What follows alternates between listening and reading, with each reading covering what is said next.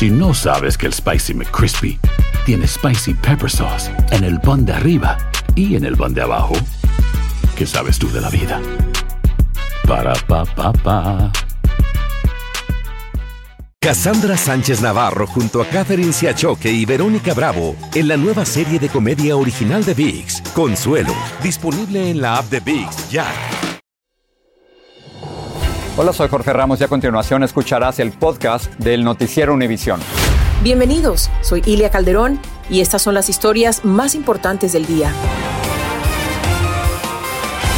Hoy estamos transmitiendo desde Leópolis, en Ucrania. Es el jueves 3 de marzo del 2022 y estas son las principales noticias. Cese al fuego.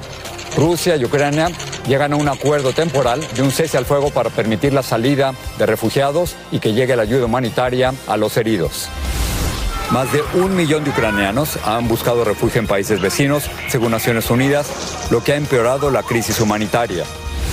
Europa y Estados Unidos han confiscado dinero, propiedades y yates de lujo de oligarcas rusos allegados a Putin.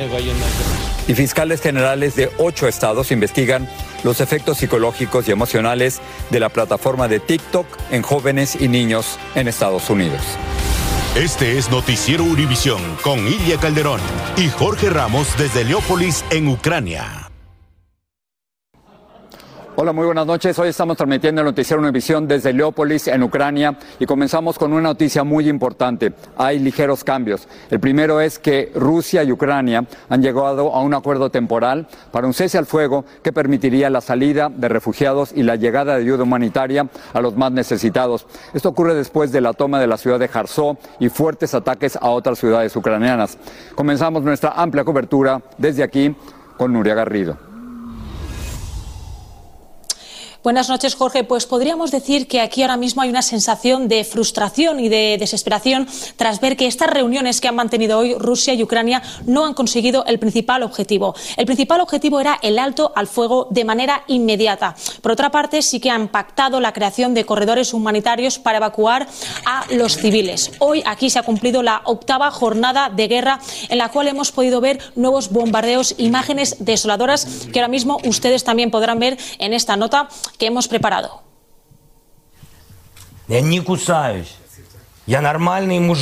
Mensaje del presidente ucraniano a su homólogo Vladimir Putin, quien tras varios días en silencio reapareció hoy para asegurar una vez más que la invasión continuará que los bombardeos no cesarán y el avance de las tropas rusas hacia Kiev no se detendrá. Las víctimas mortales aumentan y los restos de la guerra son cada día más palpables. Decenas de edificios y negocios reducidos a escombros, vehículos calcinados, calles completamente vacías. Es la nueva realidad de decenas de ciudades alrededor de Ucrania, en las que el Kremlin ha dejado su huella para siempre. Las tropas rusas llevan días intentando llegar a la capital ucraniana, dejando en el camino una estela de destrucción y muerte. La entereza y valentía de todo un país le ha hecho frente.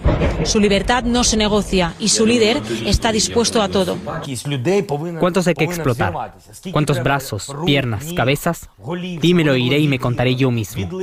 Impedir el avance de las tropas del Kremlin hacia Kiev es crucial. Y ello lo saben estos ucranianos.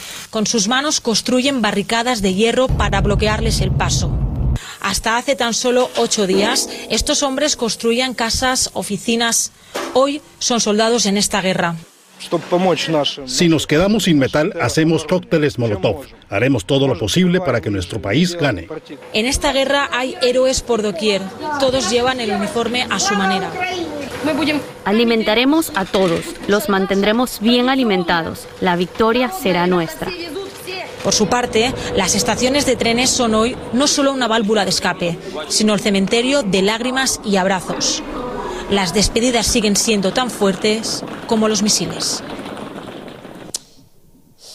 Pues parece ser que estas imágenes que acabamos de ver nos van a seguir acompañando en los próximos días. Así lo ha trasladado el presidente francés, Emmanuel Macron, tras conversar por teléfono con Vladimir Putin. Macron dice que eh, Putin va a seguir eh, atacando los próximos días de forma muy agresiva y que lo peor está por llegar. Esto es todo y regreso contigo, Jorge. Gracias, Nuria, por este reporte. Ucrania es un país en guerra y Leópolis, la ciudad en la que nos encontramos, tiene toque de queda. Eso quiere decir que a partir de las 10 de la noche nadie puede salir y si lo hacen corren el peligro de ser detenidos por la policía. Esta mañana tuvimos la oportunidad de viajar desde Polonia hasta esta ciudad y lo que encontramos es una ciudad que se está preparando para la guerra, pero que increíblemente todavía tiene resquicios de normalidad, es decir, de gente que se resiste a creer que la guerra va a cambiar su estilo de vida. Esto es lo que vimos. Esta es la frontera para cruzar de Polonia a Ucrania. Aquí quedan entre zapatos y carriolas los rastros de la huida. Estamos del lado polaco, esta es la fila de todos los autos que quieren pasar hacia Ucrania. Esta es la frontera y la guerra está del otro lado. Dentro de Ucrania hay barricadas por todos lados. Son los propios ciudadanos ucranianos quienes han tomado la seguridad en sus propias manos el objetivo es claro, evitar la entrada de los rusos. Hay largas filas de autos a la entrada de la ciudad de Leópolis. De nuevo, son los controles de seguridad que lo atoran todo. Ya dentro, aún quedan resquicios de normalidad. Niños jugando, gente caminando y yendo a restaurantes. Pero todo el mundo sabe que lo peor aún está por venir. Estoy aquí en la plaza central de Leópolis, al fondo del Teatro de la Ópera. En otra oportunidad, la gente hubiera venido a esta ciudad para hacer turismo, para vida cultural, pero ahora las cosas han cambiado. Cuando le pregunté a un ucraniano si él creía que esta ciudad podía ser bombardeada o atacada por los rusos, dijo, ¿quién hubiera pensado que lo mismo le está ocurriendo en estos momentos a Kiev? La pregunta es, ¿qué es lo que están dispuestos a hacer los ucranianos para defender su país? Y la respuesta es absolutamente todo. Ucrania es un país de familias divididas. Todos los hombres de 18 a 60 años tienen prohibido irse del país, mientras que muchas de sus mujeres e hijos se han ido a otros países. Everyone that are willing to help and willing to do their best. Some of them just prepare Molotov cocktails. Some are coming to uh, to go to army. Some are coming to go to the territorial defense group. Taras, quien no nos permitió usar su apellido, no es un soldado, es un ciudadano común y corriente que está siendo entrenado militarmente para proteger a su país. Y contrario a lo que dicen las noticias, él cree que Ucrania va a ganar. For sure. We will win and we will stand till the last. Una de las cosas que más me han impresionado de Leópolis es el convencimiento de sus ciudadanos de que ellos, los ucranianos, van a ganar esta guerra independientemente de lo que digan las noticias a nivel internacional e independientemente de las versiones que tengamos en otras partes. La guerra sin duda ha tenido efectos, consecuencias inmediatas. Recuerdo hace dos días que hablábamos de medio millón de refugiados. Hoy estamos hablando de un millón de refugiados ucranianos que están saliendo a varios de los países vecinos. Eso lo que quiere decir es que este es el éxodo más rápido de todo el siglo XXI. Y de esto nos habla nuestro corresponsal Pablo Monsalvo, quien está precisamente en esa frontera entre Ucrania y Polonia. Ina está embarazada y con su pequeña hija viajaron durante dos días para llegar hasta la frontera polaca. Atrás quedó su marido ayudando a defender el país de la avanzada rusa. Uh, nuestro perro tiene mucho frío y está asustado. Nuestro viaje fue muy largo y estamos realmente cansados. Solo queremos dormir, dice. Ina tiene la suerte de que su suegra vive en Polonia y hacia allí irá no sabe por cuánto tiempo. Queremos paz en nuestro país, suplica. Pero la realidad de Aksana es totalmente distinta. No tiene familia aquí. Con dos hijos pequeños y un viaje extenuante, se pregunta de qué va a trabajar para mantenerlos. Uh, es todo difícil, hace mucho frío, estamos nerviosos, hay gente en pánico intentando escapar en trenes colmados, es todo un caos, describe. Estas son solo dos historias con rostro y nombre, pero ya son más de un millón las vidas desplazadas por esta invasión injustificada. Y las Naciones Unidas estiman que en las próximas semanas este número frío se multiplicará por cinco. Prácticamente se espera que más del 10% de los ucranianos que puedan hacerlo abandonarán su país asediado por los bombardeos rusos. Estoy sola con mis niños, quiero dormir y después pensar qué vamos a hacer, a dónde los voy a mandar a la escuela. Hay mucho por resolver, explica. Ancianos, mujeres y niños. Ellos son los únicos autorizados a abandonar una Ucrania sitiada, rodeada por el enemigo. Una vez aquí, a salvo, son recibidos por una red solidaria que les ofrece comida caliente, ropa abrigada y sobre todo contención. Desde aquí parten en autobuses hacia distintas ciudades polacas y europeas, donde se hospedarán hasta que se sepa si y cuándo podrán volver a su país. Según información confidencial difundida hoy, el plan original del Kremlin era una operación militar que tenía que durar 15 días. Estamos en la octava jornada de invasión, todavía no tienen la capital. Esto hace presuponer que los plazos se extenderán y la crisis humanitaria que se vive aquí se va a agravar aún más. Regreso contigo, Jorge. Gracias, Pablo. Ciertamente la situación de los refugiados es impresionante. A mí me ha tocado ver a la salida de las fronteras esas caras y esas familias tratando de resistirse a reconocer que su realidad ha sido transformada totalmente. Es decir, los ucranianos están pasando un momento sumamente difícil, el más difícil de todas sus vidas. Pero los rusos también a nivel internacional, a nivel diplomático, por ejemplo, China está vacilando en el apoyo que inicialmente le había dado a Rusia y ahora muchos oligarcas, muchos multimillonarios rusos allegados a Putin están sufriendo porque distintos gobiernos están confiscando sus propiedades o bien les están haciendo mucho más difícil tener acceso a su propio dinero. Lourdes del Río nos habla de todo esto. Se intensifica la guerra de las sanciones. Hoy Estados Unidos, en coordinación con sus aliados, impuso restricciones de visado a 19 oligarcas rusos y a 47 de sus familiares y colaboradores cercanos. Añadimos decenas de nombres a la lista, incluyendo a uno de los multimillonarios más ricos de Rusia, asfixiando el acceso a la tecnología, así como cortando el acceso al sistema financiero global. El anuncio es parte de una estrategia mayor. A mí me parece que la táctica eh, de Occidente en cuanto a afectar la reputación de, de los líderes eh, de quienes están detrás de esta guerra, demostrando sus activos, eh, su riqueza, ha sido efectiva, más allá del impacto individual, que quizás pueden escapar, creo que políticamente sí ha tenido un impacto. Los principales fabricantes de aviones ya no están suministrando servicios ni piezas para aviones rusos. La idea es aislar al gobierno de Putin desde todos los frentes. Es de vital importancia que cortemos la financiación de la maquinaria de guerra de Putin. Queremos trabajar en coordinación con nuestros aliados para reducir la dependencia del gas y el petróleo ruso. En Rusia, largas colas fuera de los bancos reflejan claramente el impacto en el ruso de a pie. El rublo sigue perdiendo valor frente al dólar. Francia y Alemania confiscaron dos lujosos yates de oligarcas rusos cercanos a Putin y otros países podrían estar haciendo lo mismo muy pronto con otras propiedades. La gran pregunta es hasta dónde podrán ser efectivas estas sanciones para disuadir a Putin de seguir con la guerra. Cuando tú tienes eh, un régimen que tiene una fortaleza enorme desde el punto de vista que le da su arsenal de armas atómicas, básicamente las sanciones tienen una posibilidad limitada de acción, porque en la medida que esta persona sea capaz de amenazar e instigar al mundo como ya lo hizo y que nadie se meta porque verán circunstancias jamás vistas y a todo el mundo le entra ese frío por dentro, las sanciones son subalternas. Estados Unidos prohibirá las transacciones con dólares con el Banco Central ruso, buscando evitar que Rusia pueda mitigar las sanciones que se le han impuesto. En Miami, Florida, Lourdes del Río, Univisión. Gracias, Lourdes. Ciertamente se le está cerrando el cerco también a Vladimir Putin y a los más allegados a él. Más adelante, como Ucrania, a pesar de todo, se prepara para lo peor. Ilia, regreso contigo. Nos vemos en un rato, Jorge. Y en el mismo tema de Ucrania, hoy el gobierno de los Estados Unidos hizo varios anuncios. En uno de ellos, el secretario de Seguridad Nacional, Alejandro Mayorkas, dijo que los ucranianos que ya están en Estados Unidos podrán beneficiarse con el estatus de protección temporal TPS. Sobre este y otros temas hablé hoy con el senador Bob Menéndez. También le pregunté al senador si Vladimir Putin debe ser considerado como un criminal de guerra claramente es un criminal de guerra eh, y el mundo lo condenará de esa forma. Eh, yo creo que va a haber una resolución entre poco tiempo delante del Senado, mandándolo a la Corte Internacional de Criminal.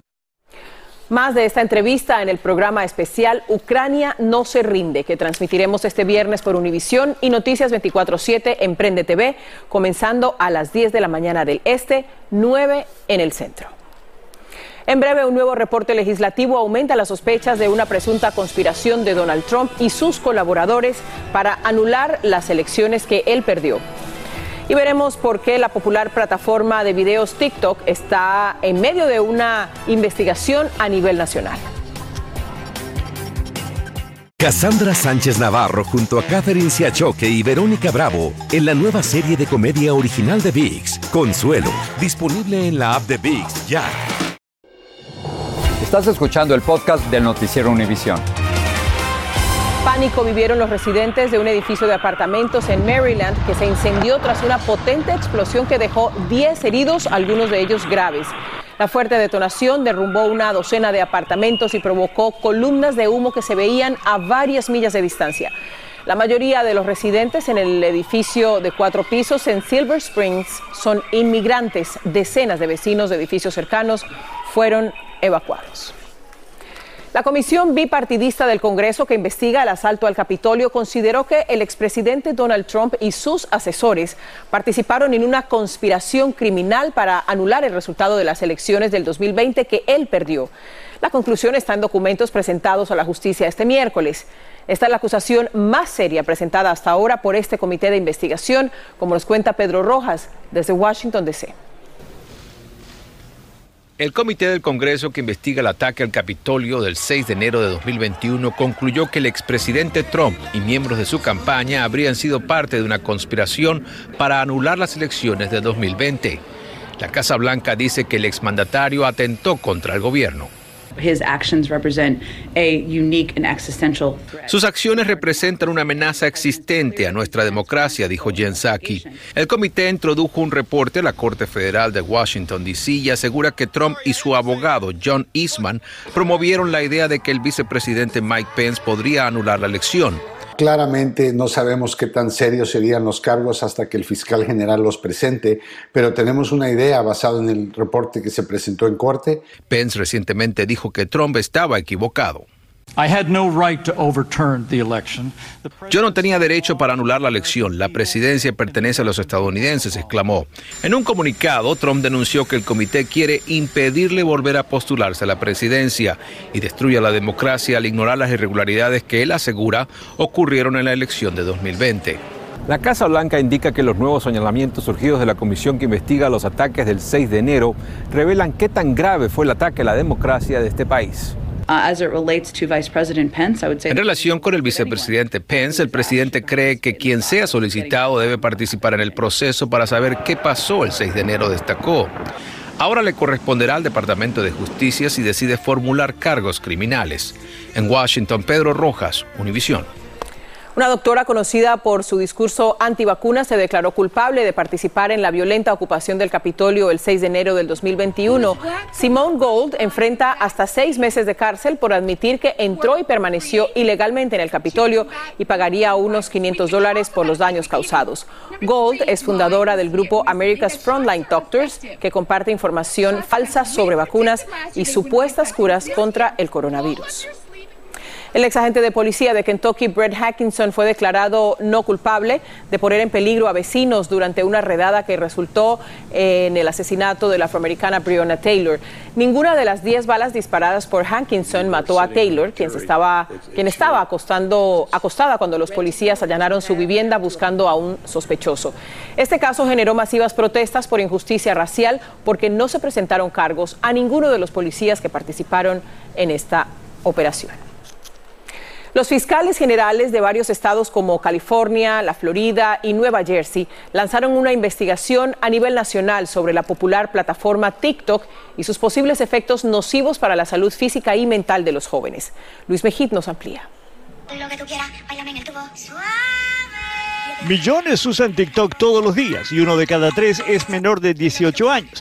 Por eso fiscales de estados tan diferentes como Florida y California están lanzando una investigación. De hecho, sí, sí me preocupa muy que se pase mucho tiempo en el, en el teléfono. Como muchos padres, los fiscales quieren saber qué efectos tiene TikTok en la mente de los menores. La investigación se enfoca en los métodos y las técnicas que TikTok utiliza para aumentar la atracción de los jóvenes hacia la plataforma y el tiempo que pasan en ella. A pesar de ser extremadamente exitosa, hasta el momento se han hecho pocos estudios sobre el impacto que tiene en la salud mental de los más jóvenes. El secreto del éxito de TikTok es la combinación de videos cortos junto con los videos musicales y un algoritmo increíblemente poderoso que vuelve prácticamente a cualquier persona, lo puede convertir en un adicto a la plataforma. TikTok respondió a la investigación con un comunicado diciendo, nos importa mucho que los usuarios tengan una experiencia que ayude a proteger el bienestar de nuestra comunidad y apreciamos que los fiscales se enfoquen en la seguridad de los usuarios más jóvenes. Los expertos dicen que en los medios sociales hay contenidos sanos y otros riesgosos y que los padres tienen que ayudar a sus hijos a decidir. Por ejemplo, pueden preguntarles, bueno, bueno ¿cuáles son sus influencers favoritos? Eh, ¿Qué tipo de contenido está subiendo? ¿Qué fotos te gusta compartir? Eh, ¿A quién sigues? La charla puede ser una buena forma de conocer mejor a sus niños y es prudente asegurarse de que el tiempo que pasan frente a la pantalla no perjudique sus vidas. En San Francisco, Luis Mejid, Univisión. Hoy se activó la alarma sísmica en la Ciudad de México luego de que se registrara un movimiento telúrico de 6,2 grados en Veracruz, tal como quedó reflejado en la transmisión en vivo. El presidente Andrés Manuel López Obrador tuvo que evacuar el edificio donde llevaba a cabo su conferencia de prensa matutina después de que sonaran las alarmas por terremoto. No se reportaron daños graves. Vamos a pasar con León y el adelanto de la edición nocturna. Gracias, Ilia. Por la severidad del conflicto entre Rusia y Ucrania, hay temor de que el presidente ruso Vladimir Putin recurra a armas nucleares o las temibles armas termobáricas. ¿Qué son? ¿Cómo funcionan? Esta noche le vamos a decir. Y ha causado indignación en gran parte del país la recriminación severa del gobernador de Florida, Ron DeSantis, a un grupo de estudiantes de una universidad allá en Tampa. Les reclamó que llevaran puesta la mascarilla. Se molestó de Santis. La historia completa hoy en la edición nocturna. Ilia se enojó. Sigue este podcast en las redes sociales de Univision Noticias y déjanos tus comentarios. Vamos a regresar a Ucrania, un país que está resistiendo en medio de tantas historias de dolor. Jorge.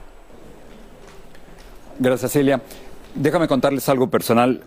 La idea de venir a Ucrania era venir a cubrir la guerra no estar en el frente de batalla, pero venir a cubrir la guerra. Y una de las cosas que me ha, me ha sorprendido de esta ciudad de Leópolis es que todavía la gente se está resistiendo, pero mucha gente se está resistiendo a cambiar su estilo de vida, a darse cuenta que la guerra viene y de que todo, absolutamente todo va a cambiar. Hemos reportado, por supuesto, de esta conversación de una hora y media entre el presidente francés Emmanuel Macron y el líder ruso Vladimir Putin, en el que después de, de esta plática, Macron salió con la conclusión de que lo peor está por venir y de alguna forma la gente de Leópolis, de esta ciudad, que es una ciudad bellísima, una ciudad cultural, la gente venía a hacer turismo aquí, eh, se están dando cuenta de que efectivamente para ellos también lo peor está por venir. Quiero mostrarles una fotografía que tomé hoy en, mi celular, la pueden encontrar también en, en las redes sociales. Es una foto muy sencilla de unos trabajadores envolviendo con plástico y protección a algunas de las esculturas más famosas de una iglesia de esta ciudad. Eso lo que quiere decir es de que a pesar de que la gente sigue saliendo a caminar y sigue yendo a restaurantes y a pasear con sus niños, saben que lo peor está por venir y esa protección a las estatuas es lo más claro de que esta normalidad no puede durar por mucho más. Esto es todo lo que tenemos desde Leópolis. Gracias, buenas noches, Ilia, buenas noches a ti. Buenas noches, Jorge, y esperemos que pare ya la barbarie que están viviendo los ucranianos. Buenas noches.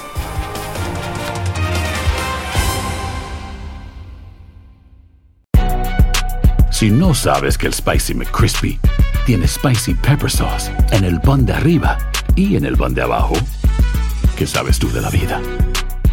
Para, pa, pa, pa. Cassandra Sánchez Navarro junto a Catherine Siachoque y Verónica Bravo en la nueva serie de comedia original de VIX, Consuelo, disponible en la app de VIX ya.